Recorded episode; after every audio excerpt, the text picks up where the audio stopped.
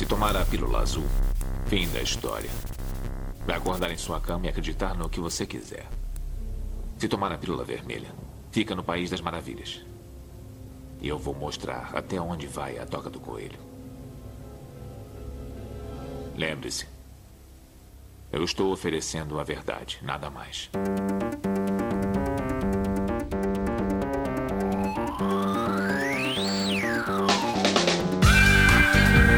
来时的路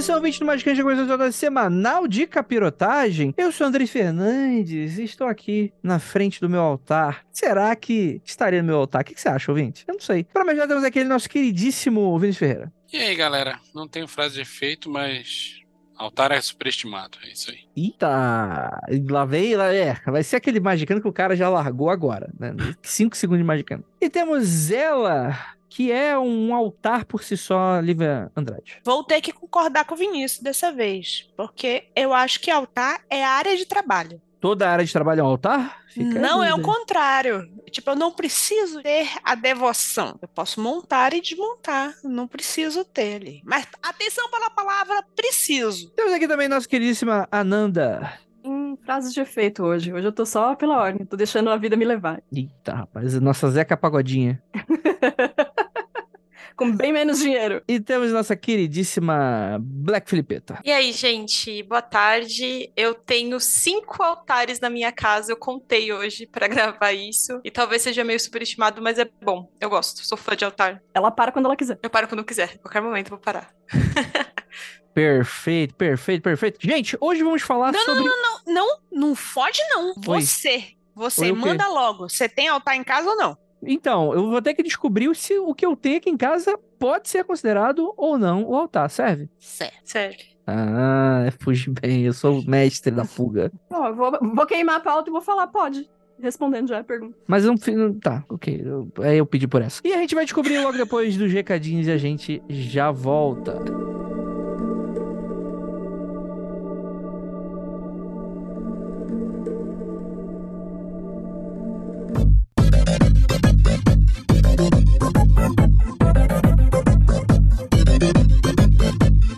Agora na área de recadinhos do seu, do meu, do nosso Magicando. E aí, gente, tudo bem com vocês? Muito obrigado pela sua audiência e sua paciência. Mais uma vez aqui com a gente no Magicando, seu programa semanal esotérico, com várias curiosidades bacanas, ensinamentos grandiosos e outros nem tantos assim. Tudo bem com vocês? Seguinte, galera, primeiramente pedir um apoio caso vocês não sigam a gente nas nossas redes sociais, Magicando com CK sempre, né? Tanto no Instagram quanto no Twitter. É muito importante que vocês sigam a gente, porque ali a gente consegue se comunicar, dar notícias, falar quando tem lives e por aí vai, tá bom? Lembrando também que a gente sempre tem que falar da nossa campanha de financiamento coletivo lá na Aurelo. Então, galera, com o mínimo de 23 reais, além de você conseguir assistir a quase todas as nossas gravações ao vivo, você também vai ter acesso ao nosso grupo do Telegram, exclusivo aí pra você. Deixa eu dar uma pequena instrução. Quando você assinar, você vai receber um e-mail, né? Se você não receber, você manda contato arroba magicando.com.br para qualquer dúvida. Você vai responder um questionário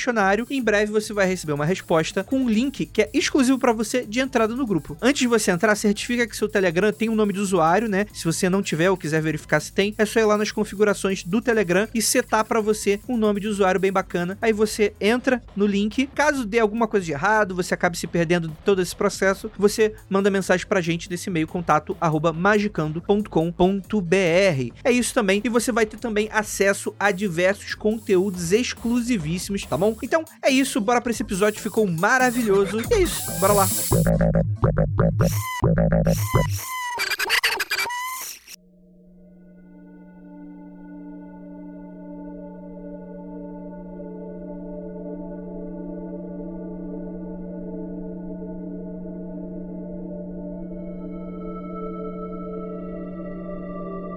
Altar é um espaço sagrado onde um praticante de magia realiza seus rituais e cerimônias. Geralmente composto ali por itens, né? Artefatos, né? Itens simbólicos que representam energias, entidades, tudo que o praticante deseja trabalhar. E, enfim, o altar ele pode ter diferentes propósitos, como invocação de deidades, realização de feitiços, encantamentos, meditação, conexão com o mundo espiritual. O altar pode ser decorado com velas, incensos, símbolos mágicos, cristais, ervas. Ele é meio que, no meu ponto de vista aqui, aí eu discordem de casa. Não tô pedindo opinião de vocês. É como se fosse uma mesa de cirurgia, né? Se o mago fosse um cirurgião, seria equivalente ali os seus instrumentos. Estou correto? O que Vocês acham? Acho que não. Não, então não tem nada Acho a que ver. não, porque a mesa de cirurgia, o pessoal costuma ser muito econômico em relação ao que, que vai levar pra lá. Por exemplo, sei lá, não manjo de cirurgia, tá? Mas se eu for fazer uma cirurgia de extrair um, um pedaço de pele que tá com uma doença e pode infeccionar o resto, eu não vou colocar não, nas- nos meus instrumentos um, um utensílio para separar costelas e acessar órgãos internos, porque eu sei que eu não vou precisar Hum. disso. O altar frequentemente tá no espectro da penteadeira de puta e tem muito mais coisa do que precisa. Eita, lá, lá. Vai, Nanda. Não, eu ia falar que eu acho que a analogia não funciona, porque a mesa de cirurgia ela é muito mais um mise en place, sabe? Aquela coisa que você faz antes de cozinhar, que é separar todos os ingredientes na medida certa e tal, e tudo que você vai usar, do que um altar em si. Não necessariamente você vai usar de forma prática as coisas que estão no altar, lembrando que existe o altar que é devocional só, né? Era isso que eu ia falar. É, eu acho que depende da prática, depende da, da vertente que a gente tá falando, mas tem o altar que ele é devocional, como a Nanda falou agora, o altar fixo que vai ficar ali, e aí ele vai simbolizar várias coisas, vai ter várias paradas, e pode ser que você monte um altar específico para um ritual específico. Aí tudo bem. Aí eu acho que faz sentido aí pensar como se fosse uma mesa de cirurgia. Pra mim, na minha cabeça, pelo menos, faz sentido. Entendi, entendi, entendi, entendi, entendi, entendi. Tá, então eu tô errado. É isso, né? É o magicando Tá é o, é o- semi-certo. Eu acho que, pegando essa tua, a, a tua analogia aí, acho que estaria mais próximo de uma bancada de oficina, que você... É, boa. excelente, uma bancada de oficina, né? E aí você tem lá chaves de boca, de todos os calibres possíveis. E algumas estão organizadas, algumas não estão organizadas. Por exemplo, a nossa bancada de oficina que tá bem que nem altar, né? Você tem que catar as coisas dentro de uma caixa, não acha o parafuso correto. É o que me lembra. Perfeito, perfeito, perfeito. Gostei, gostei, gostei da analogia, né? Mas é muito legal que, quando a gente tá falando sobre isso, a primeira coisa que eu penso é magia cerimonial, por exemplo, como eu citei na apresentação. Só que aí é que tá. A- gente tá falando aqui, sei lá, de tradições esotéricas ocultistas que são mais. Como é que eu posso dizer assim? São a que a gente já sabe, Golden Dawn, essa parada assim, etc. Toda tradição vai precisar de um altar? Toda não, mas muitas. É. Mesmo magia do caos, Vinícius? Cara, magia do caos não é uma tradição, né? Então, foda-se. Aprendi tudo errado, então. Isso aí, magicando. Não, tipo, burro. magia do caos é uma coisa que você vai fazer uma prática baseado, tirando alguma coisa de uma outra tradição. É um metasistema, então não faz sentido falar na tradição Entendi, magia do caos, entendi, usa esse entendi. altar assim. Se você vai fazer uma parada cerimonial, você vai paramentar o seu templo de uma forma cerimonial. Se for uma coisa de bruxaria, você vai fazer o mesmo de acordo com esse paradigma e por aí vai. Vocês acham que é essencial todo mago ter um altar? Pra bruxaria é essencial. Eu acho que depende de tradição também. Alguma tradição que você consegue pensar que não precisa ter um altar? Fixo o tempo todo, porque o altar pode ser uma coisa, um espaço transitório, né? É, então, é, é esse o meu argumento. Por exemplo, eu, eu não tenho um altar, eu uso o altar. Eu monto o altar quando eu preciso. Tem alguém que não usa altar? Tem a galera, galera que, que faz as coisas mais no espectro da, da meditação e não faz devoção pra nada. Não tem por que ter um altar. Entendi. O segundo dicionário de símbolos, a ideia geral do altar é ele ser um microcosmo, assim como tudo está em cima, tudo está embaixo, né?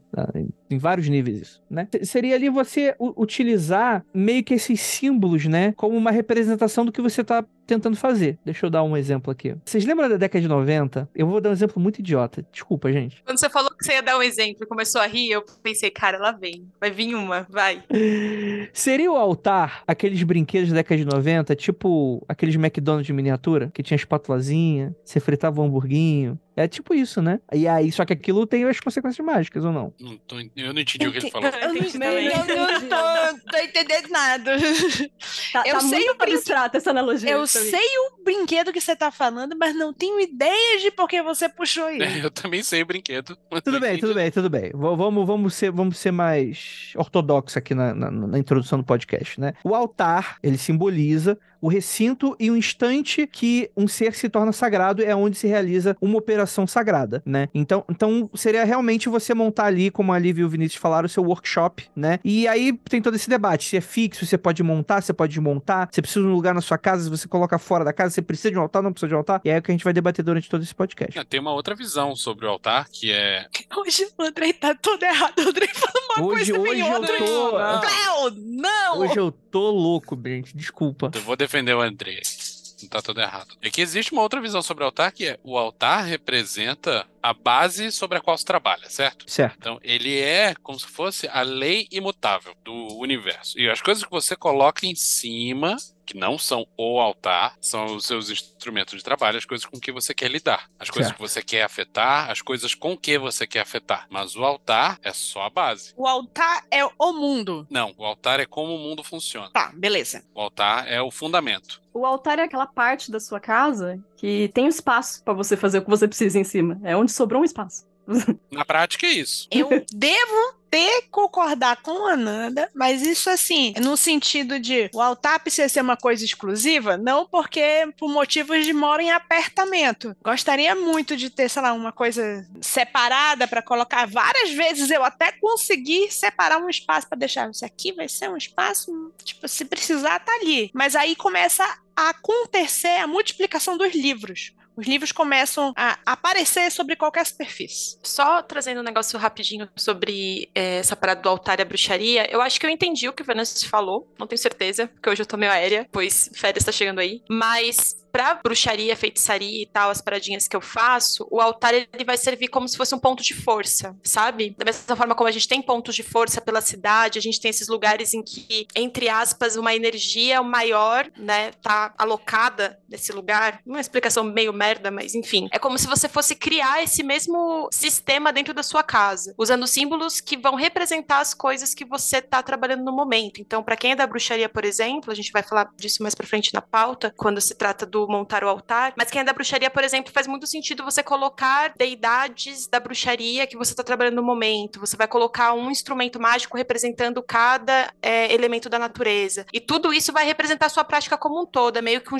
um- um altar genérico, sabe? Então, por causa disso, porque você tá representando a sua bruxaria, você tá representando a sua espiritualidade, faz sentido você ter um espaço separado pra isso. Porque você também tá cuidando da sua espiritualidade quando você cuida do altar, sabe? É como se essa parada simbólica fosse se retroalimentando, assim. Então, eu tenho cinco altares, porque eu tô fazendo muita coisa no momento, mas sempre tem um, um momento da vida da bruxa que ela simplesmente vai falar: foda-se, eu não quero ter mais altar nenhum. Isso pode acontecer também. Mas ela tá nesse processo simbólico de alguma forma. Ela não tá deixando de trabalhar a magia dela. Mas quando você não tá nesse, nesse momento do processo em que você não quer trabalhar com nenhum simbolismo externo, faz muito sentido você ter esse lugar totalmente separado. Por mais que você tenha um apartamento pequeno e tudo mais, é legal você sempre ter ali um espaço separado só pra isso, sabe? Porque isso te fortalece de alguma forma. É isso. É, para mim faz muito sentido isso que a Carol tá falando, principalmente falando em assentamento de orixá, né? Eu tenho aqui em casa. Tem Ibaori, que é o altar de Ori, tem o do meu orixá, tem o de Exu. Pelo menos a tradição do jeito que eu conheço e do jeito que eu fui orientada. É, o assentamento de Exu é bom ficar na entrada da casa, né? No portão, justamente porque ele é um mensageiro, é um guardião de portal. Então faz sentido que ele fique na entrada Lugar de da tua movimento, casa. né? Exato, exato. Porque ele é o movimento, ele é a dinâmica, né? E tudo isso. Sim. É, mas ele não, ele não seria exatamente um altar nesse sentido, né? Seria meio que a posição em que a entidade vai ficar dentro da tua casa ali especificamente, mas não necessariamente você vai trabalhar dentro dele? Ou eu tô falando bobagem? O assentamento pode fi- acaba virando um altar, porque o canto que o assentamento de orixá vai ficar também vai estar com a quartinha dele, vai estar com o recipiente em que você coloca a oferenda, sabe, com as coisas dele em si.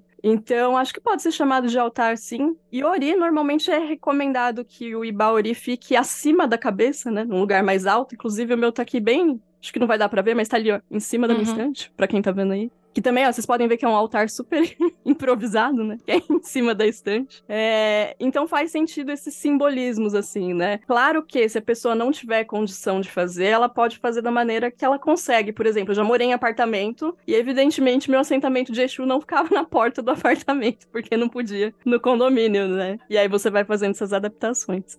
Tá aprendendo aqui Feng Shui de Orixá, hein? Você é brabo. Opa! Vinícius, Hum. eu acho que eu sem querer eu fiz um altar, mais ou menos, né? É tipo assim, as coisas que eu faço, eu faço muito sem querer. É tipo, tipo, porque eu sinto que na hora que eu preciso fazer aquilo. E não sei se os ouvintes vão lembrar, mas teve um tempo que o Vinícius tava falando assim: ó, você tem que lembrar qual foi a entidade que falou contigo e tal, não sei o quê. E ele não me dizia qual era a entidade que tava, que eu precisava dar uma conversada. Depois ele falou que, que era o aspecto da morte. Você não conversou até hoje. as coisas surgem. E uma das coisas que surgiu foi no Halloween, né? Uhum. Acabou surgindo o altar da morte, que eu não sei se o pessoal vai conseguir ver ali. Não, acho que não. Tá aqui, Tá muito ó. escuro. Tá no meu dedinho aqui. Uhum. Que é Tipo, Lívia decidiu ir para as festas de Halloween vestido de Santa Muerte. Lívia ficou bêbada e, e surrupiou uma tá. estátua da Santa Muerte.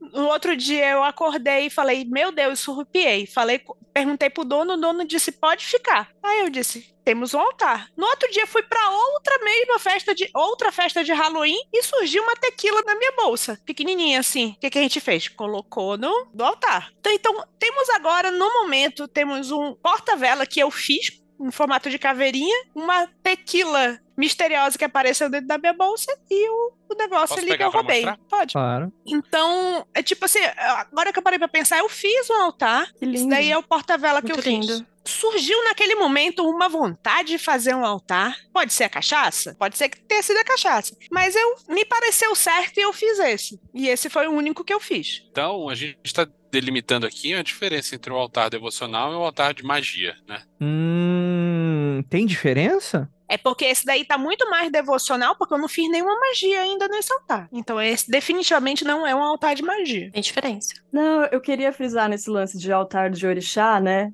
Além dessas instruções de onde cada um deve ficar, é sempre de bom tom consultar um oráculo depois que você fez esse assentamento e perguntar se tudo bem, o senhor está à vontade? É aí nesse lugar que o senhor está mesmo? Gostaria de ir para outro lugar? E às vezes isso acontece, né? Tipo, não quero ficar aqui. E aí você tenta a sorte aí, até achar o lugar apropriado. Pô, Eu- mas eu já- amigo, mas é foto também, né? Poxa. Acontece, acontece. É, é, Eu já vi, inclusive, chegar no ponto de, pô, acho que não quer nem ficar nessa casa, assim. Caralho. De fato, você não quer ficar nessa casa? Sim, não quero ficar nessa casa, sabe? E aí você faz o quê? Tira. Então, gente. Se muda, né? Você começa a olhar coisas de apartamento para alugar, né?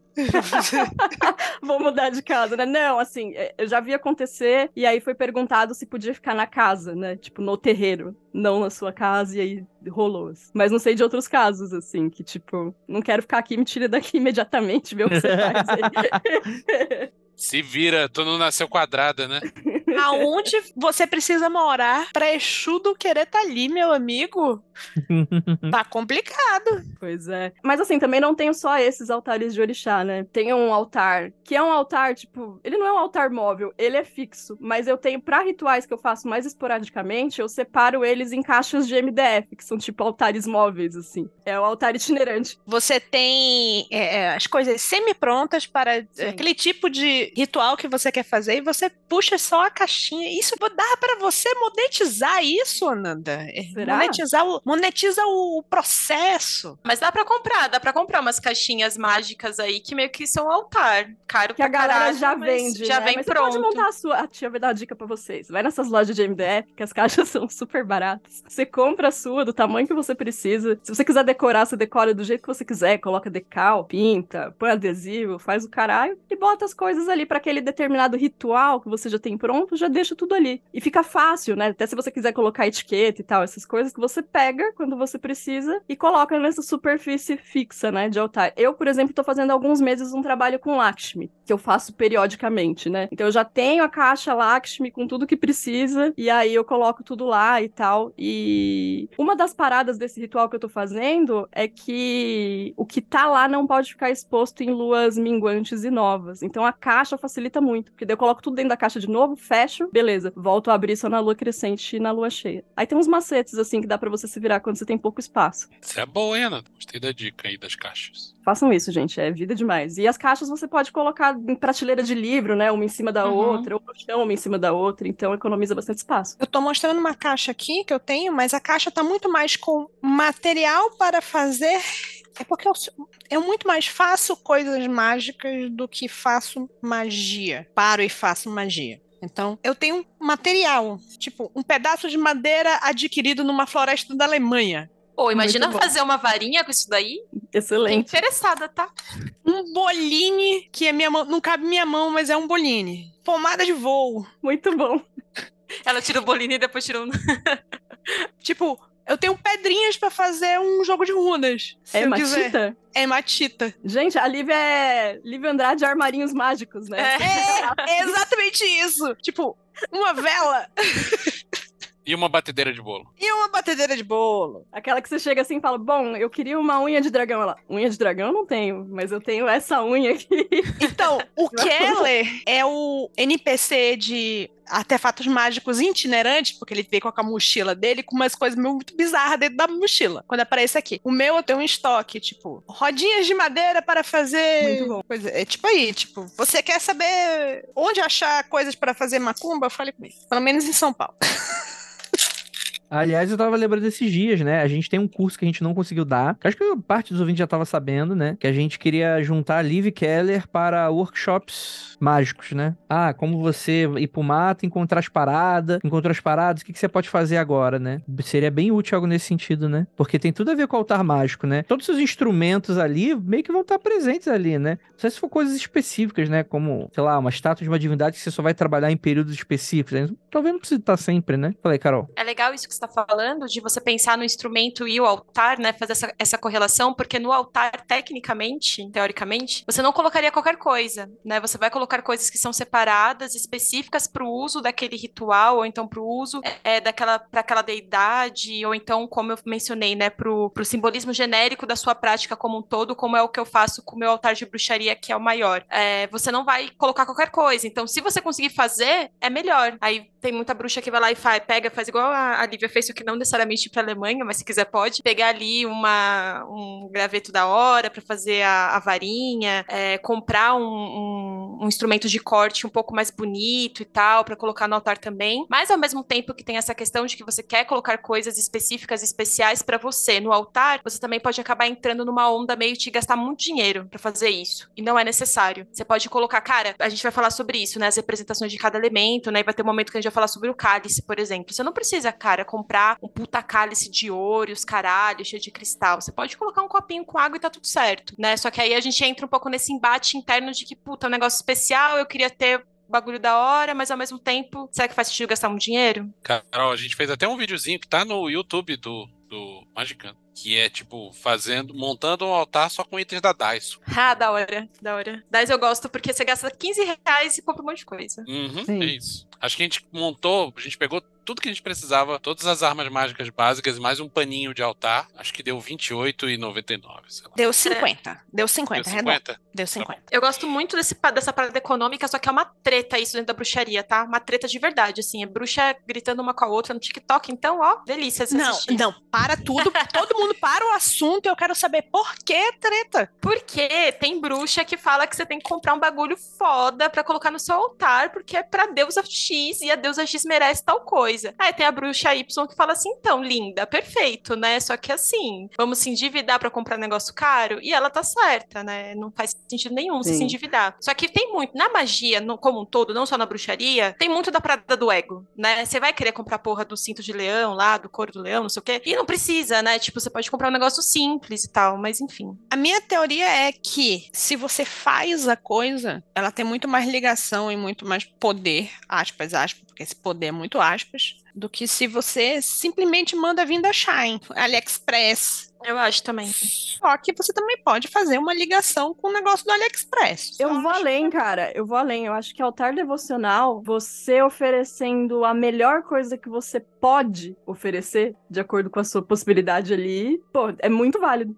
É muito válido. E o lance do poder, ele, na minha opinião, vem com a prática. Quanto mais você usa, em rituais, mais forte esse, esse instrumento vai ficar. Não precisa ser um negócio de ouro para ser foda, sabe? E às vezes também você não tem habilidades, né? Manuais e artesanais, essas coisas, e tudo bem comprar um bagulho da Shopee da China. Mas é o que eu acho assim. O que é mais caro do que barra de ouros atualmente? Que vale mais que barra de ouro atualmente? Tempo. Então, se você empenha tempo em alguma coisa, eu acho que ele vale muito mais do que se você mandou vir pela Amazon. Concordo com você. Também tendo a concordar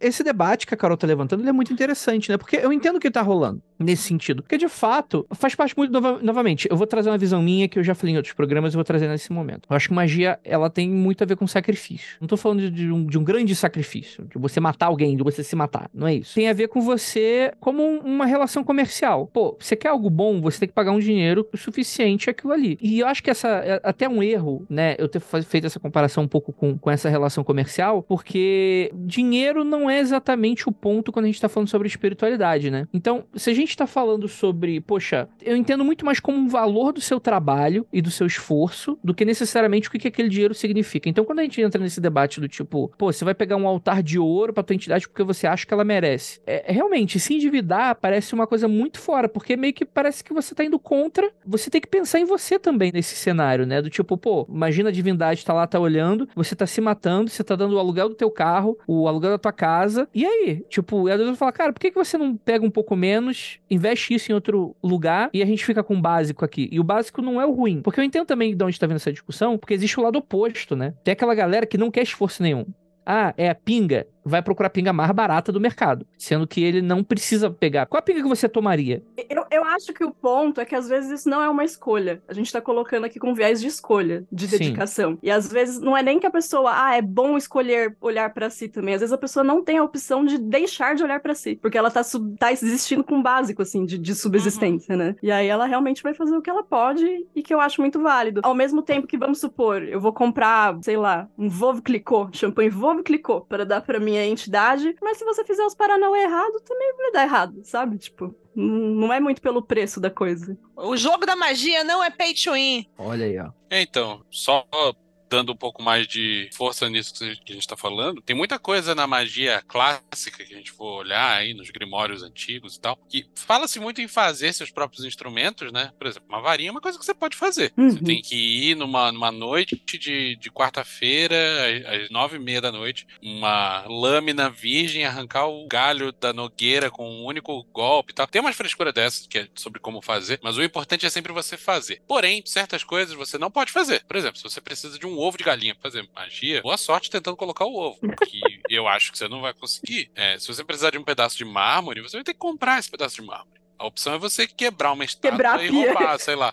Quando esse tipo de coisa aparece na literatura mágica clássica, duas palavrinhas costumam acompanhar, que é sem regatear. Não fica sendo mesquinho com o preço dessa merda. Você precisa comprar um ovo e o vendedor, o, o valor honesto é dois e o vendedor te cobra três, só paga, saca? Essa não é hora de você ficar falando, não, mas 1,50, veja bem, você faz isso para fazer tua omelete. Pro ovo da macumba você aceita o valor. Isso, isso é a visão da magia clássica, não, não quero dizer que eu concorde. É, essa questão do tempo também, né? Eu, eu acho, assim, que magia, no geral, precisa de tempo, de dedicar tempo, de disciplina e tudo mais. Mas às vezes a gente tá num contexto que a gente trabalha 12 horas por dia e fica mais três em condução, sabe? Tipo, então eu acho válido que essa pessoa compre uma coisa barata pronta Lógico que seria muito mais da hora ela fazer, né? Empregar tempo fazendo, porque é gostoso o processo também, né? Você conhecer o processo de fazer e tal. Mas às vezes só não é possível. E aí, não acho que essa pessoa deve ser desencorajada ou ficar com esse pensamento no background da cabeça de que ela tá fazendo pior, sabe? É, e porque até porque tem gente que adora uma desculpa pra não fazer, Acontece muito. né? Isso é bom ser falado. Inclusive com dinheiro e tempo, hein? Fica aí a crítica, hein? A pessoa que ouviu e se ofendeu sabe que foi pra ela, inclusive, tá? Sentiu de longe. fazer uma pergunta. Todos os altares são, tipo, vamos falar de altares de magia, tá? Não, não vamos falar dos devocionais. Porque aí devocional depende, acho que tem mais a ver com a pessoa. Deixa do eu falar rapidamente uma coisa sobre devocional. Toda tia católica tem altar devocional. Mamãe. Isso Mamãe não é tem o altar isso dela. não é exclusivo de magia. Aquele que fica lá, naqui, lá em cima, sabe? Que tem uns santinhos, assim, aí, sei lá, vai ter uma Nossa Senhora, às vezes um São Jorge. Às vezes você entra no bar e o bar também tem ali alguma coisinha lá em cima pra uma santa. Minha mãe tem um lá, tem a Nossa Senhora Aparecida, tem a Nossa Senhora de Fátima, tem os terços dela. Agora tem os Magic Card de católico também. que Ah, eu comprei. pode crer. Putz. Tinha que fazer, tinha que publicar isso aí nas internet. sim, Ana. Foi É, eu, eu acho que a gente, a gente pode pegar aquele vídeo que eu joguei no grupo pra vocês e talvez a Carol né? botar no story, assim. Cards Uhum. Magic de católico comprei pra minha mãe. Na verdade, uma pergunta. São todos. Os elementos são os mesmos, mesmo que o skin seja diferente? Mais ou menos. Vai ter essa discussão de que você precisa colocar todos os elementos da natureza, mas qual vai ser o simbolismo desse elemento vai mudar de cada pessoa. É, o simbolismo tem a ver com o skin, é isso que eu tô falando. Tipo, Isso. É, mas geralmente é, tipo, terra, água, fogo e ar, e aí vai estar relacionado a cada ponto cardial. Mas se não quiser, não pode, não precisa também. É uma loucura. Mas pra mim, pelo menos do que eu entendo, sempre vai ter ali alguns elementos que são parecidos. Eu sou obrigado a discordar aí, Carol. Talvez na Manda. tradição da bruxaria seja assim, mas Uhum. é, muitos altares não precisam ter representação dos elementos, precisam ter só os instrumentos que vão ser usados na operação, propriamente dita. E esses instrumentos não necessariamente vão estar relacionados ao- aos elementos? Desculpa, Lívia. Tipo, Não, então- é que não necessariamente a gente vai usar todos. Se eu Ah. só vou usar uma varinha, eu não preciso de uma taça no altar. Isso que eu quero Entendi, dizer. entendi. Ah, legal, né? Porque aí vira, por exemplo, se for só a varinha, aí vira basicamente um altar elemento fogo, né? Sei lá, eu tô forçando Eu o elemento, né? Tipo, Ah, quer eu, fa- eu elemento. faço muita coisa só com pantáculo. Pode crer. E às vezes meu altar é pantáculo e vela. E faz muito sentido E colocar incenso, só o, o, o pantáculo, porque ele já tem todos os elementos, né? Uhum. Não precisa de mais nada. É, mas aí o pantáculo, então, é meio que roubar. Porque eu coloquei uma coisa aqui que já resolve por tudo. Mais ou menos. Poderia ser só um espelho, sei lá, podia ser só uma coisa. Não precisa ter tudo, sempre. Mas aí você concorda que, tipo, independentemente do que você colocar nesse altar, ele vai funcionar como ponto de força para aquilo que você tá trabalhando? Aí eu concordo. Pode crer. Então, talvez o lance do ser um ponto de força é um rolê meio transversal para qualquer tipo de prática, né? Acho que sim. Mesmo que não tenha altar. Então, era isso que eu queria entender. Se existe alguma coisa, nossa querida Filipeta colocou de forma tão bonita, transversal a todos os tipos de prática. Nossa, que bonito. então, não é o fato de ter elemento, não é as ferramentas, é só é o ponto de força, é o foco. O altar de magia é um foco. Gosto Gosto dessa visão. também. Um ponto de Gosto. foco. Porque eu, eu acho que, principalmente quando a gente tá falando sobre operações mágicas, dessa magia cerimonial clássica, dá pra ver que existe um esforço pra te tirar do mundo profano. Do mundo do cotidiano. Vai desde a roupa que você usa, você não usa o teu hobby pra invocação como pijama pra ir dormir. Inclusive, a faca. seria bem desconfortável. Tipo assim, eu, eu acho que vai. é, é, a próxima coisa que eu vou dizer, talvez existam exceções. Mas, por exemplo, eu não vejo alguém utilizando uma adaga cerimonial pra cortar cebola. A não ser que faça parte da cerimônia. É. Então, é, então, perfeito, perfeito, perfeito. Mas às vezes o oposto é verdadeiro. A Sim. faca de cortar cebola às vezes acaba virando a daga. Perfeito, perfeito, perfeito. Mas no geral, o altar totalmente faz uma parte daquela lógica, né? Você não tá no lugar comum mais, você, você tá ali onde tá os seus instrumentos, né? As tuas ervas, teus cristais, a tua parada. Então, tipo assim, até mesmo onde você trabalha, você não trabalha na tua mesa de trabalho. Você não vai operar magicamente na sua mesa de trabalho, geralmente, né? É que eu acho que essa coisa da magia cerimonial é você se perfaz de todas essas coisas como uma árvore de Natal, porque isso vai trazer um encantamento e talvez facilite, né? Seja um, É lúdico, é legalzinho. é, exato, exato. Tipo, é isso. Eu não vejo tanto como um lugar, necessariamente. Da forma, eu não esqueci agora a forma como você colocou, mas eu só ia discordar desse ponto de que não é só você chegar na frente do altar e você já virou a chavinha, sabe? Porque, pelo menos na bruxaria, na hora que você tá trabalhando magicamente, você vai abrir o círculo, por exemplo. E é na hora que você abre o círculo, aí sim, beleza, você não tá mais aqui. Aí você foi pro caralho. Mas no o altar, ele vai me dar é, como se fosse um parâmetro de como que a minha espiritualidade tá, sabe? E isso é 100% aquele tipo de conhecimento que eu falo que é pulverizado de feitiçaria, que não tem em livro, é coisa que você aprende no dia a dia, de boca a boca. Explica um pouco melhor essa parte, que pareceu muito interessante, mas eu não entendi. O altar, ele para mim, além dele ter os meus instrumentos, representar a minha prática mágica, ele também me mostra quando tem alguma coisa que tá errado, alguma coisa que eu preciso trabalhar mais, algum elemento que tá faltando. E isso é intuitivo. Isso é um negócio que você sabe quando você conhece o seu bichinho de estimação e, e ele tá falando com você, só que ninguém sabe o que, que é que ele tá falando. É como se o altar tivesse esse poder de se comunicar com você também. Mas isso você não aprende em livro, você não aprende, sabe, em aula. É o tipo de coisa que você aprende com prática, boca a boca, sabe? Então, para mim também tem essa parte, assim. Então, beleza, ele vai estar tá aqui, né, no plano, no meu plano, no plano que eu existo. Ele vai estar tá em outro plano também quando eu abro o círculo e faço os meus rituais. Mas, no geral, ele também vai servir como essa comunicação, como se fosse uma ponte. Gostei muito dessa coisa que foi falada do altar enquanto um ponto de foco, né? Porque o altar que tá ali visível e pelo menos para mim, ele serve muito como um post-it gigante, assim, uhum, sabe? Sim. Porque eu vou ficar lembrando o dia inteiro que eu tô esquecendo. Peraí, já vou, já vou aí fazer um negócio, sabe? Toda hora eu passo e falo, já tô indo já, sabe? Tipo, pra não deixar esquecer que eu tenho que fazer alguma coisa ali. Nesse caso, talvez eu tenha que colocar esse altar que imprompto que surgiu num lugar mais visível.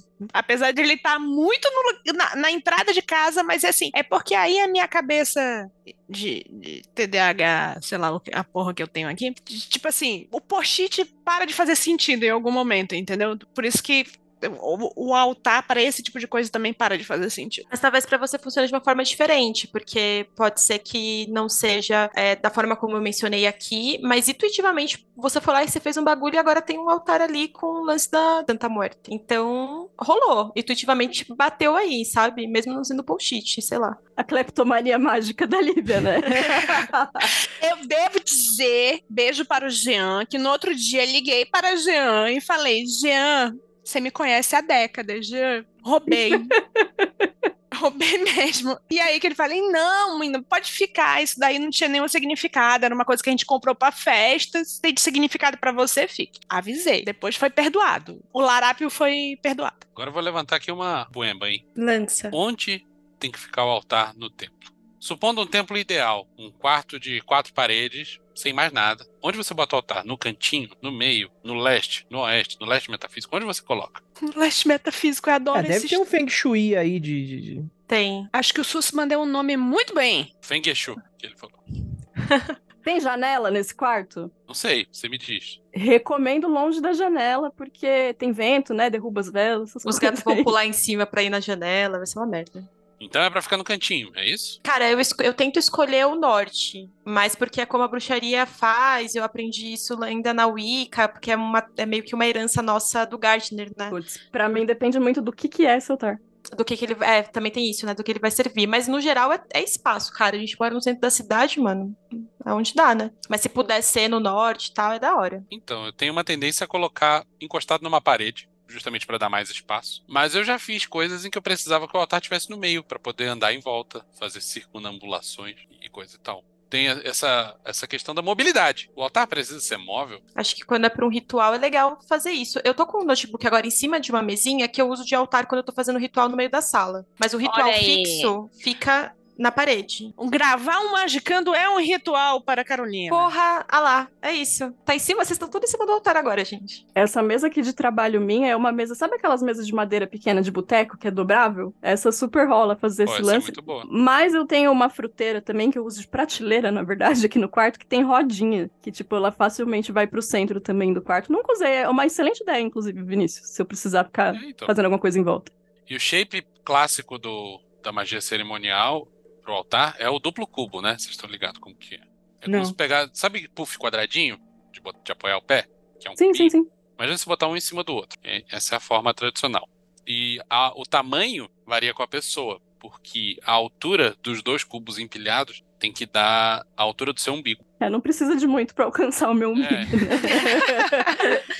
Esse é um design muito portátil, porque são dois cubos que você pode. Não precisa guardar espalhados, você pode guardar um em cima do outro, você pode levar para onde você quiser e você pode colocar as coisas que você precisa para fazer a operação que você precisa. Você pode colocar no cantinho, você pode colocar no, no centro, você pode levar para dentro do círculo, fora do círculo, você pode usar quando não tiver círculo. E ele, por ser relativamente pequeno, limita bastante a quantidade de tranqueira que tu vai colocar em cima. Olha a ideia maravilhosa que eu tive. Andrei, Andrei, Oi. anota as ideias, vamos monetizar. Hum, Altar magicando, hum. Que tem que ser, tipo assim, super discreto para pessoas que não querem dar muita pala. Que nem o quadradinho que o Vinícius falou, tem um quadradinho que você abre a tampa e tem espaço dentro. A gente faz isso, de- todo de madeirinha, com tampinha, baúzinho, suas tranqueiras vão dentro. Do lado de fora, você pode colocar capinhas em cima dele, dependendo do que você quer, porque eu sei que os telemita tem umas coisas escritas do lado do cubo. Não sei o- o que é, eu sei que tem. Aí você pode trocar ali e tal, não sei o que, coloca aquilo ali uma rodinha e vira uma mistura de altar com caixa de cerimônia, como que a Ananda falou. Eu acho que a gente pode já patentear. A gente pode fazer a versão básica, standard e premium. Exatamente. Aí depende do que vem dentro do cubo. E a gente ainda pode vender desmontado estilo IKEA. É que é para dar bem, bem trabalho, aí já tem Pra mais esforço. ter a sensação de que foi ela que fez. Porra, aí. É importante. Tenho uma pergunta que passou sem ninguém ter percebido, que Carol disse que nós estamos no altar dela durante a Somos gravação. quatro elementos É quatro elementos. Quem é quem é o que nesses elementos todos aí? Eu sei quem é o ar. É, eu sabia que alguém ia dizer que quem era o ar. Eu acho que a Nanda é fogo. Como é que é? Eu não entendi a, Ananda é fogo, A hein? Nanda é terra. Não, a coisa que a Nanda é terra. A Nanda é terra. Ah, eu sou terra, com toda certeza. Muito terra. Acho que a gente tem aqui três terras e um ar, hein? Eu tô- acho que tá bem descompensado esse Tá, altar. a gente tá, faltando total. fogo, mano. Quem é o fogo aí? Eu, eu sei que eu tenho bastante elemento fogo no meu mapa, então eu sempre me coloco como isso. Mas como eu, eu tô tenho Martin fora... Ares, mas é mais Nossa, terra. Ana- Meu Deus, Ananda. Quando eu precisar de, de arrumar alguém pra me ajudar com uma briga, eu vou te ligar, tá? É isso. Gente, eu pago pra não entrar numa briga, mas quando eu entro, eu pago pra não sair depois. Deve ser muito bom. Paga um boi pra não entrar, a tropa pra não sair. Exatamente. Inclusive, é isso que eu ia comentar, né? Sobre o, o que a gente tava falando sobre, pô, o quanto que você paga, né? Tem que comprar uma parada de ouro, né? Lembrando do, da história clássica do que gerou o Minotauro, né? O, você vai ter o rei, acho que era o Minos, né? Que ele tinha um trato com Poseidon, que inclusive era um trato de fartura, né? Ou algo nesse sentido. E você falou, ó, show de bola. E aí é o seguinte, você vai pegar o teu melhor boi da- no futuro, para dar certo e tal, e você vai sacrificar em meu nome. Aí o cara, beleza. Aí, mano, beleza e tal, porra, tudo deu certo e tal. Cara, O maluco mandou um vamos marcar, é isso? é, mandou um vão marcar. Que é aquela velha história de não pagar a entidade, né? Que a gente sabe da- do problema. Conto cautelar. Não deixe de pagar a entidade. Exatamente. E aí o que acontece? O, porra, nasceu um boi albino lindo, que o cara se apaixonou pelo boi. E ele falou: vou entregar não. Aí tem um lance lá que, sei lá, o, boi albino, a mulher do, cara se apaixona pelo boi. E aí o Minotauro é, é filho desse boi com o touro, né? Tinha, tinha a ver com como era Poseidon, acho que tinha a ver que tinha que entregar pro mar, essa parada assim, né? Então acho que é uma boa analogia. Tipo assim, não foi por medo de escassez que o cara não sacrificou, saca? Mas fica aí o conto cautelar aí pra vocês. A galera tá falando aqui no chat que você é água, Andrei. Você se considera um emocionado? Cara, eu sou até menos ar, mas água eu sou muito pouco, eu acho. Eu acho que eu ficaria entre terra e fogo mesmo. Eu tenho muito elemento fogo no meu. no meu. Sou treteiro, né, mano? Ariano também. Tem muito elemento fogo no meu. no meu- Rabo. Mas eu sou aterrado pra caralho também, né? Então vai saber também, né? Acho que são dois elementos muito fortes no meu, no meu mapa, em todo um monte de coisa também. O pessoal no chat tá falando que Reimino é gado demais. Exatamente. Tá certo. A galera tá discutindo se essa história é um caso de furry ou de zoofilia. que ponto chegamos? Meu Deus, eu abri, tava escrito Furry Alert e eu fechei. Polícia Federal. Não temos nada a ver com isso. Ah, deixa eu perguntar então. Altar exposto, o que, que vocês acham? Vocês deixam o altar exposto pra qualquer pessoa que visita a casa de vocês? É no cantinho? Mas se botar a mão, vai levar um tapa. Não pode botar a mão. Cara, não sei se isso já aconteceu com vocês. Sabe gente que chega na sua casa e meio que tira o óculos, pega o isqueiro e põe em cima do seu altar assim, e você fica Já rolou comigo também. Fiquei querendo apertar o pescoço. Ah, eu acho legal ter, ter exposto, desde que você possa se dar esse luxo, né? E, inclusive, eu acho muito legal. Já, já visitei casa de pessoas que têm altar ao ar livre. Acho muito maneiro. Nossa, é tão legal. Fica no tempo mesmo, pegando chuva, sol. Então a gente já separou aqui, tem o altar devocional, o altar você vai fazer o trabalho, né, o cerimonial, né? Pode ser as, as duas coisas, mas podem ser separados também, isso é importante, né? Eu gosto que agora realmente faz algum pouco de sentido, assim, pô, tem um lugar pra Afrodite, por exemplo, dentro da tua casa. Tem um lugar, pô, seria show, mas ao mesmo tempo também a limitação de espaço fica, fica complexo. Eu acho muito burguês esotérico você ter vários altares super elaborados, um para cada entidade que você trabalha, porque por motivos de moro na cidade, é tudo apertadinho. Sabe o que eu penso? É porque a pessoa faz isso de vários altares muito elaborados e cheios de coisas, porque não é ela que limpa. Porque se fosse ela que limpasse, ela ia reduzir muita coisa. Cara, mas eu, eu, acho que também não é a diarista que vem, porque a diarista que vinha aqui em casa um tempo atrás, ela não queria limpar as cartas de Magic do Vinícius, porque achava que era macumba e era caixa carta de Magic, mano. Não Cara, tinha nada literalmente era uma caixa escrito Magic. Ah, ela Então. associou com. Se ela achou que era macumba, né? tá tudo Magic. certo. Porque a nossa estante são vários quadradinhos. Era o único quadradinho empoeirado que se tinha. Mas é- essa é uma boa pergunta. Como a gente faz pra limpar o altar? Posso só falar um lance antes disso do, do misturar ou ter, enfim, várias entidades e tal? Pra bruxaria é legal porque a gente tem uma deusa que trabalha com bruxaria especificamente, né, que é Hecate, então o altar genérico você já pode colocar ela lá também, se você estiver fazendo um trabalho devocional, mas eu prefiro não misturar panteões e eu prefiro não misturar, gente, choque de egrégora real no altar pra mim eu não consigo. Eu acho que dá pra segmentar, né? Tipo, É. esse altar é pra essa galera, esse altar é pra essa galera. Isso, eu tenho um deles é o lance do da Jurema, né, que aí a gente vai cuidadoria e fica no alto também, igual a Nanda falou, e aí não faz sentido nenhum, tá perto do rolê da bruxaria. E aí, sem querer, porque eu tô trabalhando com algumas coisas, a gente acaba fazendo, mas dá um puta trampo mesmo de cuidar e tal. É água que você tem que olhar e tirar, e os gatos querem subir, às vezes não pode. Mas eu prefiro separar, porque quando mistura eu me sinto desconfortável. Mas tem gente que não se incomoda, né? Que dá até pra separar. Acho que Venâncio, você tinha falado uma vez, né? Separar com paninho. Uhum, sim. Fazer no mesmo espaço, só que com paninhos diferentes, né? Uhum. Acho que na mesma prateleira também, na mesma estante, dá pra você separar por nichos, né? Tipo, andar de É, cada um. Eu faço isso. Eu só tenho vários altares porque eu tenho uma estante que tem os nichos e aí tenho nichos específicos pra cada coisa. Se fosse um móvel pra cada altar, eu estaria fodida, né? Não ia caber no apartamento. Eu tinha que morar do lado de fora e dentro da casa é só pra altar, então é isso aí. Mas aí o nicho ele ajuda muito nesse sentido. A única coisa é que quando eu quero acender uma vela, não dá pra fazer Não isso dá, no né? nicho. E aí eu tenho que tirar pra fora do nicho pra poder fazer o trabalho que eu quero fazer. E vocês não acham que ter um monte de altar um pertinho do outro, tipo, nichos, não divide muito a atenção? Tem vezes que eu sinto isso um pouco, viu? Mas eu cheguei no momento aqui que tá, tá funcionando. Mas teve uma vez que eu tava saindo de casa, não lembro quem tava comigo, mas eu lembro que eu virei pra pessoa e falei assim: tem muita coisa nesse altar, não aguento mais. E aí eu queria, tipo, começar a arrancar as coisas, porque aquilo me incomodou psicamente, sabe? Mas a, a pessoa ficou tipo, nossa, doida do caralho, né? Tem um monte de altar de Não, bruxaria. não, não, não, não, não. Isso daí é, o- é um momento em que meu ex-chefe, meu editor de jornalismo, falava que é o caboclo arrumador baixa em você e você precisa, precisa arrumar aquilo. Se o caboclo arrumador te disse que você precisa arrumar altar, é porque você precisa arrumar altar. Provavelmente vai cair dentro da- do assunto que o Vinícius puxou, tipo, como é que a gente limpa este negócio? O pessoal tá dizendo aqui pra limpar com cachaça. Limpar com cachaça é legal, mas eu limparia com cachaça só em momentos Depende específicos. do altar, depende É. do Se não é. tiver vela acesa. É, mas também porque a cachaça ela é meio forte, assim. Eu uso ela quando eu quero meio que zerar alguma coisa, sabe? Não sei se você usa Uhum. assim também, Ananda. Mas eu uso, tipo assim, quero zerar a energia dessa porra. E eu taco cachaça, sabe? Não, não, não trampo com cachaça, não. Pra orixá, eu acho que eu acabo usando mais gin. Cachaça, se for o que tiver, mas é mais pra oferecer, não pra fazer a limpeza em si, né? Gente, eu sou bem simples, assim, pra limpar altar. Às vezes é lustramóveis mesmo, tá ligado? Uhum. Eu, eu, do, eu sou do time do Uhum. álcool 70 também. Também, É, eu também, também. Álcool 70 é Também. Espanador pra dar manutenção e tá tudo Paninho limpo e álcool 70, mano. Eu acho que um álcool 70, um álcool isopropílico e um lustramóveis já resolve muita coisa, assim. Porque tem coisa que você não pode usar, né? Dependendo do material, da parada que você tem e tal. E, porra, estátua, gente, eu, eu tô com uma estátua muito bonita de Lakshmi aqui. E toda vez que eu olho pra ela, eu penso, pô, o dia que eu for tirar pó, vai ser foda, hein? Tirar pó com cotonete, assim. da estátua. Uhum. Chatão, hein?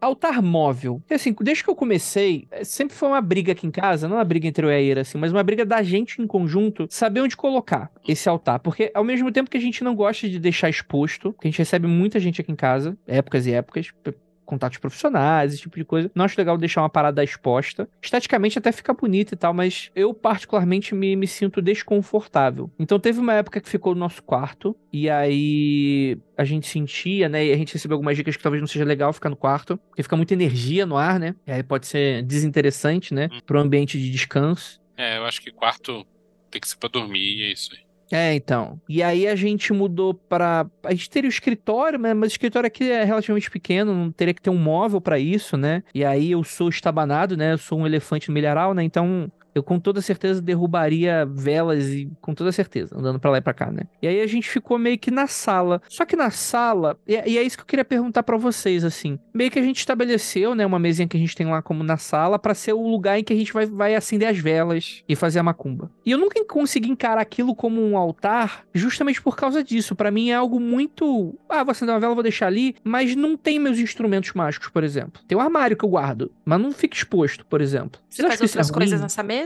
Além de acender as velas? Cara, na maioria das vezes não. Eu acho que é o altar. Eu acho que se tá te incomodando, pode ser ruim, né? Se tá incomodado com isso. Na verdade, eu já me incomodei muito mais. Eu acho que a gente ficou confortável da maneira como tá agora. Tá legal. É que nem esse lance de não ter altar no quarto, por exemplo. Eu morei em república, tipo, eu não podia ter minhas coisas na casa. E aqui mesmo, todos os altares que eu tenho estão no, no meu quarto, porque a minha mãe fica incomodada e aí, no caso, a casa dela, né? E aí é o que dá, assim, que rola fazer. Mas eu acho que existe um incômodo, uma coisa. Porque eu acho que isso pode atrapalhar, sabe? Tipo, na prática, assim. Você não tá de boa com aquilo. Eu, hoje eu tô um pouco melhor, assim, mas eu queria saber a opinião de vocês mesmo, né? Porque eu sinto falta hoje, mas eu sei que não dá pra ter. Eu queria ter uma casa com nove quartos, em que um deles eu. Beleza, esse aqui é o quarto da macumba. Mas não, não sendo milionário, né? Não rola, né? Então a gente faz com o que faz, né? Mas eu, eu admito que eu sinto um pouco de falta, assim, de ter um. Alguma coisa pra trabalhar nesse sentido, assim, mais especificamente. Uhum. E aí, tipo assim, quando é pra trabalhar com alguma coisa, eu pego, a gente coloca, tipo assim, bem modular, assim. A gente ah, vai trabalhar com 40 servidores, a gente sabe que vai ter uma vela, vai ter um copinho pro, pro rum, ou cachaça, ou gin, né? Vai ter lugar pra carta, né? Aí a gente, a gente vai trabalhar com alguma outra coisa, aí a gente vai colocar outra coisa no lugar. Quando eu fiz aquele cerimonial de, de Afrodite, por exemplo, eu deixei os instrumentos e todo o material ali à mostra, naquele sentido, coloquei, fiz o que eu tinha que fazer, tirei, e é isso. Vocês acham que isso não tem problema, não, né? Acho que não.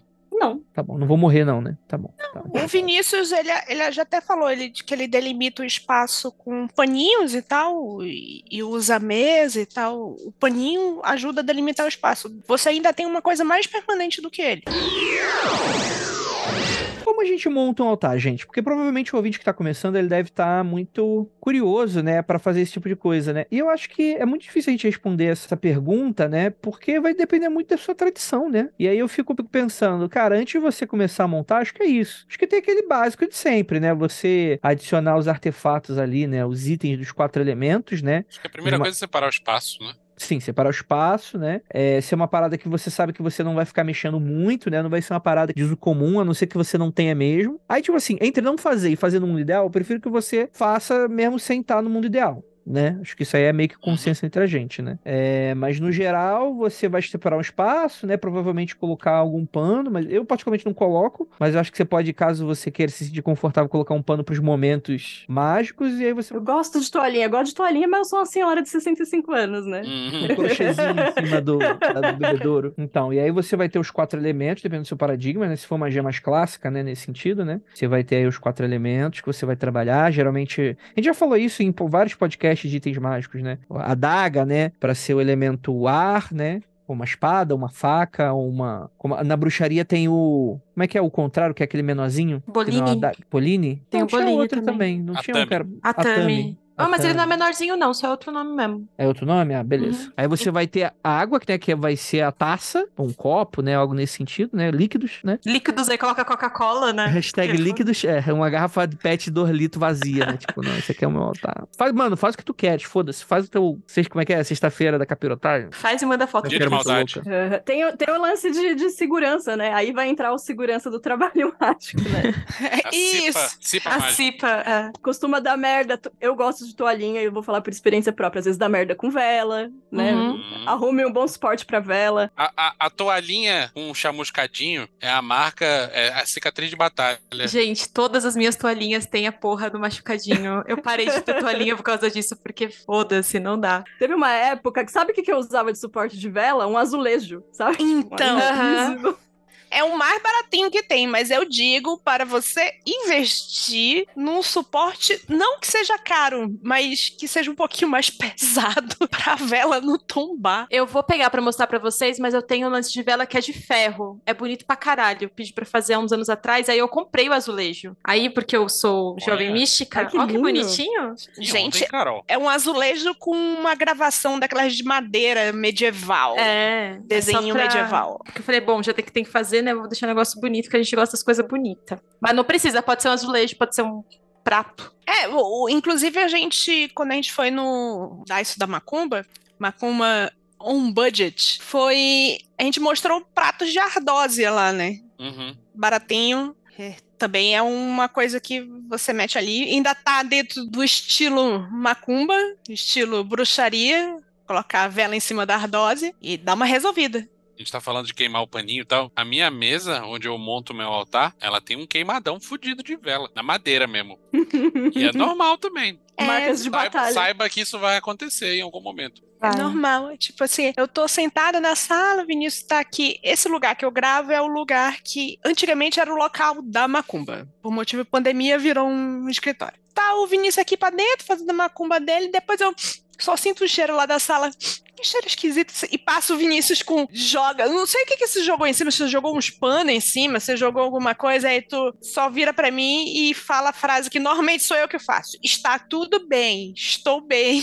O móvel está bem. Aí eu digo, cara, não vou discutir com isso, porque pelo menos não acendeu vela na frente da televisão, que é o conto cautelar, né? É, mas eu, eu sou meio piromaníaco nas minhas macumbas e frequentemente rola um, um cheiro que a Lívia acha que tá acontecendo um acidente. Mas normalmente é tudo controlado. É, uma das melhores coisas que, que a gente comprou foi um- uma panela de ferro, um caldeirão de ferro que é relativamente. A gente tem um pequenininho e a gente tem um relativamente grande. Dava para fazer uma feijoadinha para dois ali.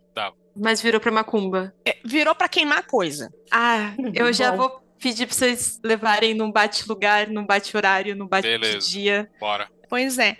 Então, aquilo ali deve ter salvado várias superfícies aqui de casa, o fato de existir aquele caldeirãozinho. Se você trabalha queimando coisas, talvez você queira Eu investir. quero comprar um pra mim, uma panelinha de ferro pra mim. Eu queria comprar outra. Eu tenho um caldeirão aqui, só que esse caldeirão. Eu gosto de ter um caldeirão pra usos específicos, porque eu não gosto de misturar as paradas, né? E aí esse caldeirão aqui virou pras paradas darkzeira. E eu queria ter um bonitinho pra, tipo, ai, fofa, Wicca, gracinha. E eu não tenho, entendeu? Tá faltando. Aí eu vou ver se eu compro um bonitinho também. A gente pode comprar junto, tá, Nanda? Vamos comprar uns Opa, caldeirões. vamos aí.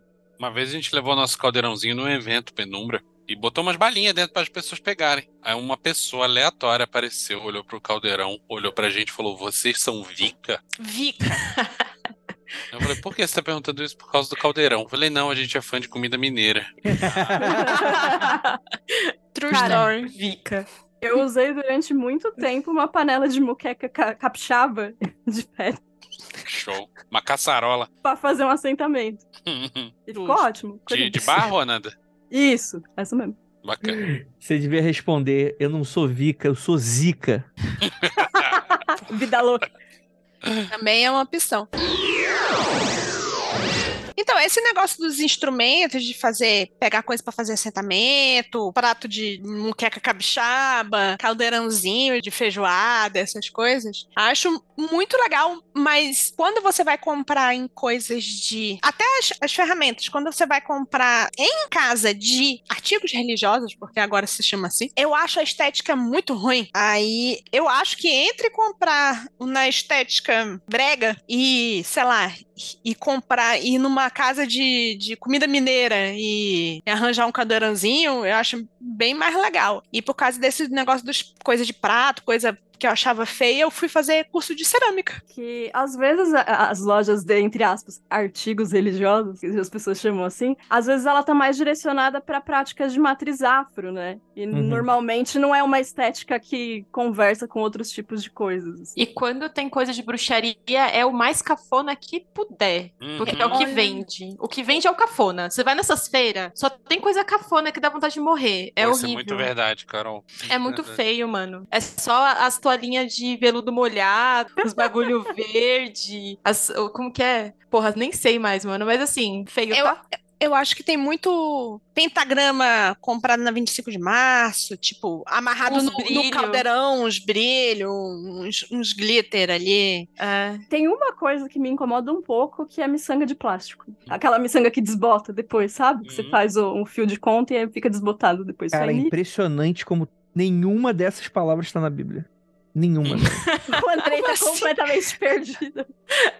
O, o- não, não, não me perdi. Eu sei exatamente o que eu tô falando. Inclusive, nenhuma dessas palavras tá na Bíblia. Miçanga de plástico, inclusive, acho que é até heresia. é, segundo alguma bula papal. Mas é interessante porque o primeiro cara, uma impressora 3D, que decidiu fazer umas, umas paradas da hora, deve ter muita demanda reprisada. É que talvez impressora 3D não seja a melhor maneira, mas algum escultor que faça de um material maneiro e que não seja essas coisas horrorosas, brega pra caralho, nossa senhora. Que não seja o esquema São Tomé das Letras, né? Eu ia falar isso agora, eu tô falando dos gnomos. Ondas da garrafa, eu tenho gente. Na garrafa. Que eu comprei em São Tomé das Letras, com uma boa Excelente, Droguinha, Carol. que não sou. Mas eu fui pra lá pra ficar sóbria E voltou com Epaminondas. e voltei com ele. Não fiz o ritual que pedia pra fazer, não dou. Epaminondas segue em cativeiro. Tem uma parada também que eu acho que é bem brega, mas é cara. É aquela árvore de arame que tem as pedrinhas. Ai, Sim. nossa. Que era Pariu, é muito feio, mano, essa Aquilo porra. ali é pique anos 90, to- Total, toda noventa casa tinha. total, cara. Além da lenda, né? Além da lenda pra caralho. Nossa, é muito feio. Se você não sabe o que é além da lenda, fica assim, você está melhor. Eu escapei, viu? Eu escapei. Eu era muito novinha na época do Além da Lenda. Só que quando fechou, eu já tava mais com a idade pra conseguir fazer as coisas. Aí eu só ficava escutando as pessoas falando. Eu nunca fui no Além da Lenda. Essa é a minha idade. Tá perdendo, não sei Uma se tá criança perdendo, infantil, né? Então, Andrei, começa a ter algumas pessoas, mas, tipo assim, é muito boca a boca, tipo, é uma coisa aqui, uma coisa ali de pessoas que estão fazendo coisas devocionais com uma carinha um pouco melhor. Tem gente de que faz em 3D em metal, 3D de metal, nem sabia Pô, que existia, mas é na gringa, eh, mas eles mandam para o Brasil, só que aí, por motivos de dólar, já viu, né? Tem gente que faz estátuas super fofinhas em, em Tem estátuas muito legais de impressora 3D. nem de, É. nem de, de impressora. Impressora tem, tem várias pessoas fazendo em- estátuas e- de impressora, mas eu já vi gente fazendo de cerâmica, já vi gente fazendo muito amuleto, que aí são orives, né? São pessoas que trabalham mesmo com isso. Tem uma comunidade começando a aparecer. Eu pensava que não existia, mas é bem difícil achar. Perfeito, perfeito. É, eu acho que é importante a gente salientar da, daqueles precauções, né? Não deixar perto de cortina, é, o, o papel, Nem de eletrônicos. nem nenhum tipo de eletrônico, perto de ventilador. Gente, pelo amor de Deus, bom Cuidado senso. com álcool e fogo, né? Bebidas, essas paradas assim. Esse é o momento cipa da magia. Cuidado com os seus animais de, de estimação também. É, todos os gatinhos de bruxa, tudo tem um bigodinho que tá meio queimado, porque eles sempre tem. Então é uma vez só, gente, mas depois não volta. E, e é aquilo também, né? Às vezes você é o seu próprio animal. Então tome cuidado com você mesmo. Sim. Mas, por exemplo, aqui tem dog, tem os cachorros. Tô muito em- em- alfabetizado em inglês, É né? publicitária, né? É. Tá foda. Então, aqui tem os, os cachorros e com certeza se eu fosse fazer, sei lá, um altar de, de oferenda pra colocar uma comida, ia dar BO na hora, mas automaticamente, porque eu tenho um cachorro aqui que foi cachorro de boteco, com certeza. Sei lá, altar que pode ficar embaixo, tem como você cercar o altar? Fecha a porta do quarto. Só isso, né? É isso. Os gatos aqui não sobem não em cima das coisas, mas aí é muitos anos de autoritarismo, né, em cima do gato, assim. De Uhum. pedagogia, Da pedagogia brutal em cima do gato. Eles não são nem loucos. É, é igual aqui no Magicano. Tem umas paradas que nunca mais aconteceram. Por que será, né? Deixa eu ver. Olivia, para com isso. Não faça isso. Jamais. E aí acabou, parou. Aqui é engraçado que às vezes o gato ele quer subir, ele quer fuçar, mas ele olha pra mim antes. Aí ele olha pro altar, olha pra mim, eu já falo não, aí ele já baixa a cabeça e vai embora. Ah, o meu, eu tenho um gatinho aqui que é o que não aparece nunca, porque ele sempre tá dormindo na hora da gravação. Que ele Correto. é grandão, tá certíssimo, né? Tô inveja dele. Ele tá sempre subindo no altar, porque ele quer chamar atenção, porque ele sabe que eu vou ficar brava e eu vou pegar ele, entendeu? Que filha da puta. né? Ele é. Eu vou brigar com o gato? Porra, fofo, sei. Eu acho que essa é uma puxada legal para aquilo que eu queria falar antes, assim, o altar mais à prova desses tipos de coisa é o altar que não está fisicamente neste mundo, É né? verdade. Com o altar astral. Mas aí a pessoa precisa ter um, um trabalho muito bom de visualização, de templo astral, de. é, Ou tô errada, ou você consegue fazer mesmo. Não, eu, eu acho, inclusive, posso estar errada, que não tem como você fazer um, um altar sem você ter o seu tempo astral. Você até pode fazer, mas eu acho que vai ficar um bagulho meio deslocado, sabe? Tipo, você pode fazer, mas pelo menos pra mim, eu gosto de ter uma coerência, pois bibliotecária. Então faz sentido pra mim criar coerências nas coisas. Então eu não faria um altar astral sem ter um templo astral, sabe? Agora, sei Exato. lá, Um altar astral no meio do nada, né? é, tá flutuando, Aquele tipo, deserto como que você acha Max, ele? assim. É. Pô, mas eu acho muito legal essa ideia de ter do nada você entrar no buraco portátil lá e você tira o seu altar astral. Tá, mas a pergunta que não quer calar, Carolzinha, como montar o seu altar astral? Cara, você vai pro seu templo astral. Vou- eu vou frisar o da coerência aqui, porque eu já fiquei até com coceira na alma já da- do negócio flutuando.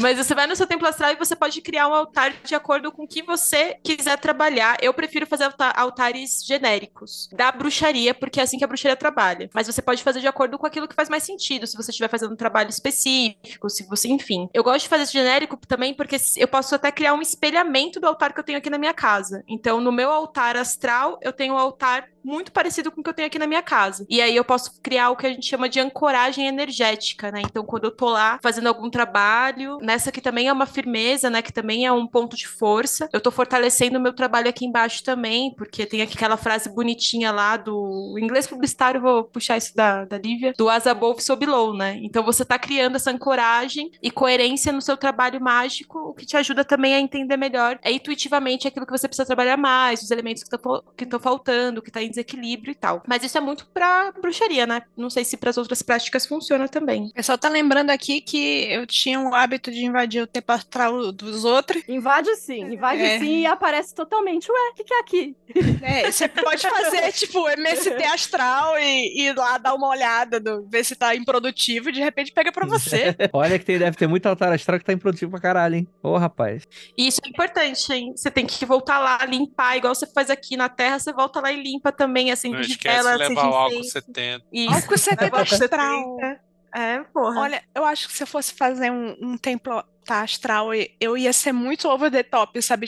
Eu ia virar uma coisa assim, sabe? Tipo, lanterna verde, que tipo assim, posso fazer qualquer coisa, então vou fazer uma coisa muito doida. Tipo, sei lá, o álcool 70 astral ia ser tipo o rabino do lança-chamas, sabe? Ah, mas isso que é legal, né? Do templo astral. Pois é, achei a Carol muito pé no chão e faz um negócio Eu parecido faço. com o que tem Eu aqui. faço, eu sabe disse, por quê? nossa! Sabe o que, que eu faço Mas eu tô, eu parecido? tô com a Carol nessa aí. Porque o templo astral em si, ele já é uma- um bagulho doido do caralho. Eu tenho todo um caminho pra chegar, tem todo um lance, o negócio já é estranho. Eu prefiro que seja um negócio fácil de lembrar e que seja meio que simples de fazer essa ancoragem que eu falei que pra mim é o que faz sentido, fazer essa ancoragem, essa, é, esse trabalho em conjunto entre os dois lugares. Então, quanto mais próximo, visualmente melhor. Mas se eu não tivesse todas essas limitações que eu mesma coloquei na minha cabeça, porque a gente é assim, aí, porra, aí a gente ia pro caralho, entendeu? Aí ia ser, tipo, altar flutuando, o estátua da deusa, tipo, ia se mexer, sei lá, foda-se. Nem consegui imaginar um negócio da hora, assim. Ia virar um MMO de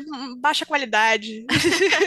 É, Eu penso assim, eu não, não sou exagerado com as minhas tranqueiras mágicas. Não é só por uma questão de que ah, as coisas que eu desejo são caras e eu não posso pagar. Não é isso. É a questão de que eu sou uma pessoa com uma estética muito minimalista mesmo. Uhum.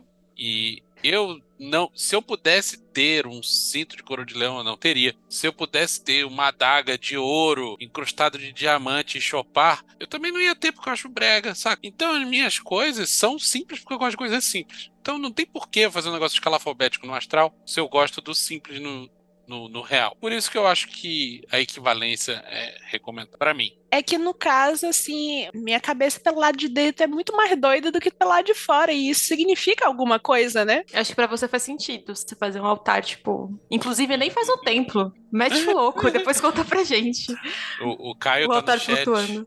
dizendo que o Templo Astral tem que ser uma página do Geocities dos anos 90. Caveira girando, fogo, uma placa de Under Construction que anda e um contador de visita. Um bebê dançando no canto. E o, e o. Bill Gates diabo, né? Falando em bebê, tem essa coisa, a gente falou de animais, né? Porque acho que ninguém aqui tem filhos, a gente não cogitou né? a hipótese criança, né?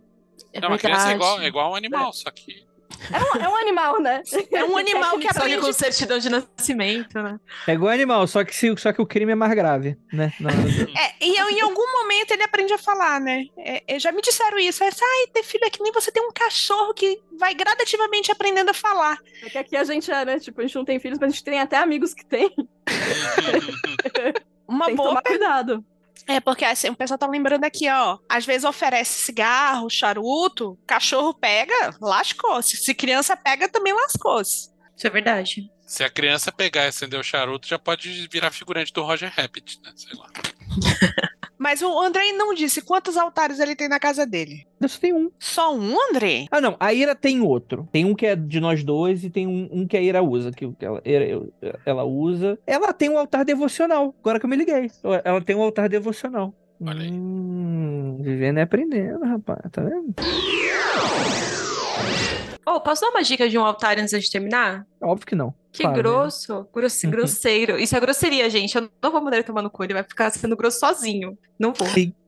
Droga. Isso foi um mandar tomar no cu de forma muito elegante. Parabéns, Polida, né? cara. Eu tô, eu tô bem falida. É que eu vou tirar férias daqui a dois dias. Então. então nada vai me abalar. E ela tá pensando que talvez não volte depois das férias, então. Mas tem o lance da carta de tarô, né? O Keller não tá aqui hoje pra explicar essa parada, mas é uma, é uma técnica muito interessante porque ela ajuda você a não usar tanto espaço. Você só precisa de um deck e você vai usar cada um dos naipes como simbolismo do elemento. Inclusive, você pode fazer uso magístico de cartas específicas de acordo com a sua vontade. Então, sei lá, eu tenho um altar que ele é de oráculo, porque eu tiro oráculos do mês, né? Os arcanos do mês, o arcano da semana, e eu ainda uso o oráculo das bruxas pra poder fazer uma tiragem pra espiritualidade.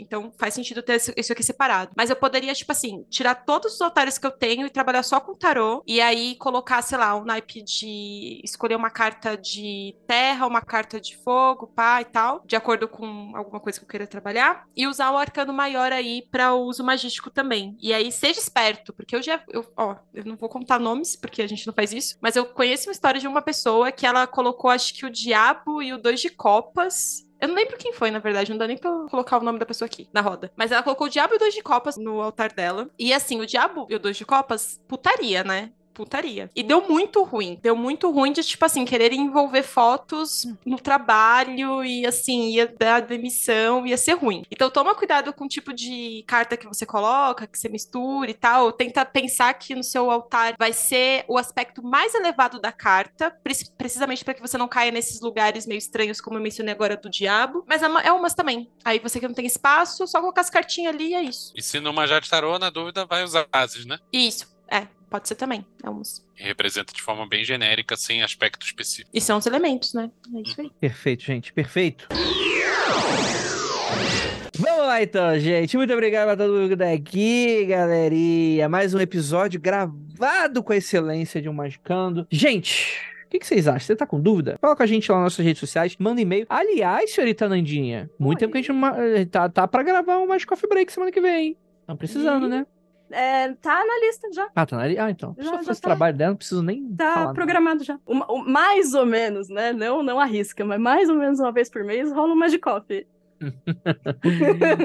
Beleza, então. Gente, muito obrigado pra todo mundo que ficou até aqui. E aquilo, ósculo no bode, praise the sun pra todos vocês. Beijo, crianças. Um beijo, gente.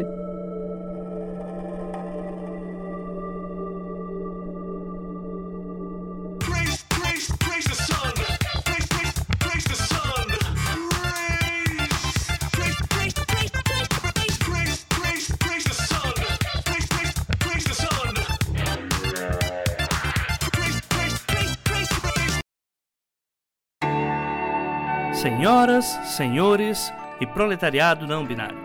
Este podcast foi editado por AJ Oliveira.